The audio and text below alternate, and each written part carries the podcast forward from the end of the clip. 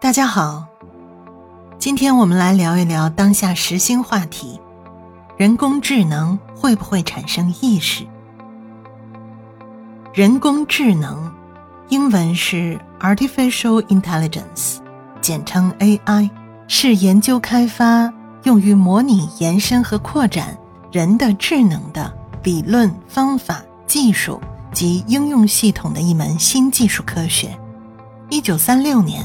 英国数学家阿兰·图灵构想出一种神奇的机器，这种机器可以计算所有能想象得到的可计算函数。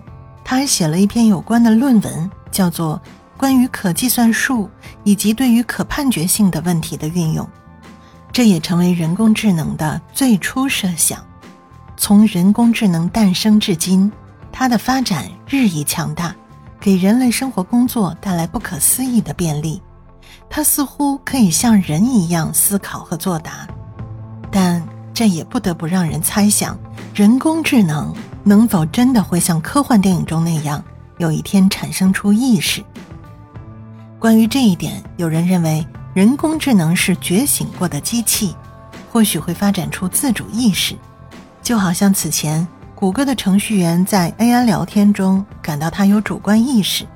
AI 做出的回答似乎是经过一番思考的，并不只是电脑程序。而另一部分人认为，AI 只是机器，虽然强大，但绝不可能产生意识。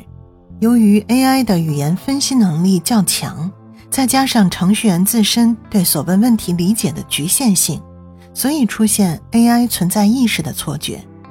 而科学界大致也分成了两派。一派认为人脑有很多了不起的特性，比如幽默感、创造力、同理心等等，这些是人脑经过复杂的交互过程后呈现的结果。而意识本身对于现代人来说也是一个谜，所以说人工智能是难以企及的。而另一派认为，人就像是有灵魂的机器，意识是涌现的产物。既然人可以有意识，机器为什么不能有？对于这个问题，从佛教角度出发，会如何看待呢？有两种可能。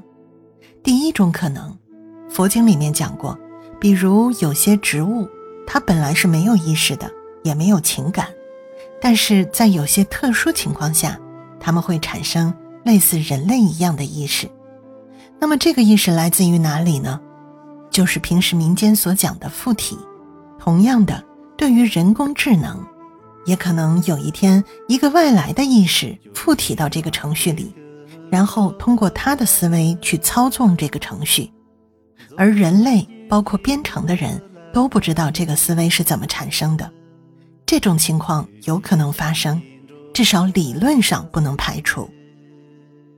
第二种可能，佛教在讲到前世今生时提到，我们人的意识在投胎的时候。不是我们大脑产生的，它来自于上一世另外一个世界，或者是另外一个人的意识。当他进入这一世父母的精卵时，就把这个细胞当做了自己，然后这个细胞慢慢变成这一世的身体。所以，意识进入人的身体时，它就是一个外来的东西，并不是从人类的大脑中产生的。所以，如果意识要投生的话，它会投生到人类父母的精卵中，然后这个细胞会慢慢变成一个具有思维能力的生命。所以，意识投生到人工智能中的可能性应该不太会有，但是附体的可能性从理论上讲是不能排除的。